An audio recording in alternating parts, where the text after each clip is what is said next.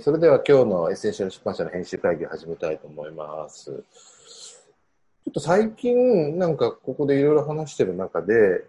やはりそのメインコンテンツ、我々で言うと本が有料っていうのは当然今までそうだったんですけど、じゃあメインコンテンツが無料っていう可能性がないかっていうことをちょっといろいろと検討してると思うんですけど、その中で、じゃあ何がメインコンテンツに変わる有料なものになるのか、出版社にとっては。って言ったときに、一つがやっぱ、アウトプット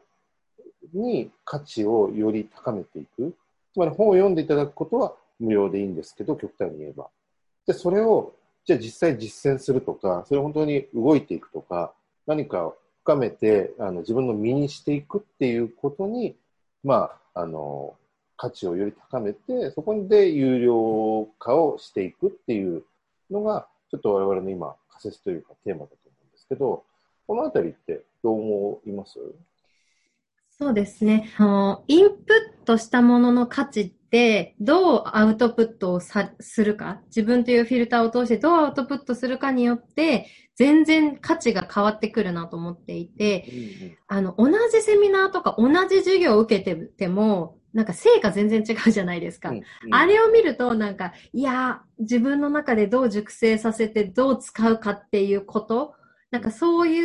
う方法を、色、それぞれの人がどうやってやってるんだろう、上手い人は？っていうのはすごい気になるので、そのアウトプットの仕方が学べるっていうのは価値になるんじゃないかなと思いますけどね。うん、なんか今その熟成って言葉もいいですよね。例えばお酒とかでも、まあ、最初の原液とかはそんなにお金にならないけど、それを熟成してあげることで価値が高まっていくっていうのが、お酒とか、まあ、えっ、ー、と、いろんな調味料とかもそうだと思うんですけど、まあ本もまさしくそうで、まあ本当に読んだ人によっては読んで、ああ読んだ面白かったとか、ああ面白くなかったとか、まあしてや、知ってる知ってるで終わるけど、それを本当に熟成させて、それで人生変わりましたとか、それで仕事の業績が本当に上がりましたとか、いろんな人間関係がこう変わりましたっていう、そういう何かアウトプットしていくこと、アウトプットすることによって、本当に、まあ、人の生き方とか、仕事が変わっていくっていうこと、なんか、そこの仕組みの部分を、ちょっと我々は探求したいし、それ自体を何か価値にしていきたいですよね。うん、そうですね。なんかあのー、そのアウトプットが上手な人の人、特徴として、あの、例えが上手い人も、あの、インプットしたものを上手に自分の中でアウトプットするまでのなんかこう、こう、熟成っていうのかな、させてるんだなと思って、なんかそこが、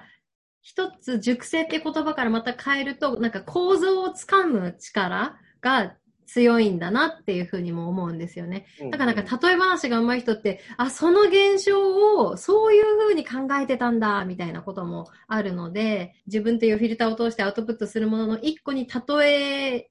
を使うっていうのかな、うん、なんか、例えられるようにしてみるみたいなのがありそうだなと思いました。ね。まさに、だからそういう本を読むとか読んでいただくではなくて、もっと本を使っていただく、本をより深く体験していただいて、実生活とかに活かしていただく、そういう力、なんかそこの、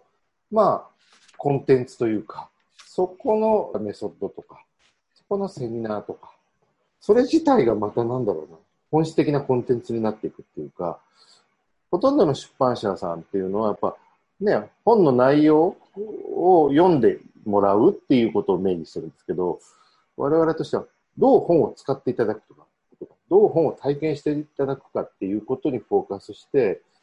そこに何か、あの、価値をね、作れるような、すごく可能性を感じますね。構造をつかむ力っていうのも、すごく、そういう意味で、あの、本を使う力の一つとして、構造をつかむ力を身につけていただくと本を読んだときに、実際自分の例えにしたりとか、構造をつかむんで他に応用しやすくなるけど、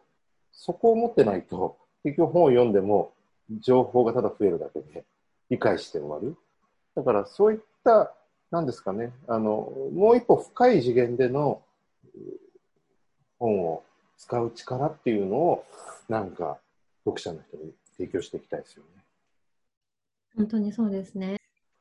はい。ということで、このあたりを、ちょっといろいろまた考えながら、あの、うん、また引き続き、えー、考えていきましょう。はい。今日は編集会議終わりたいと思います。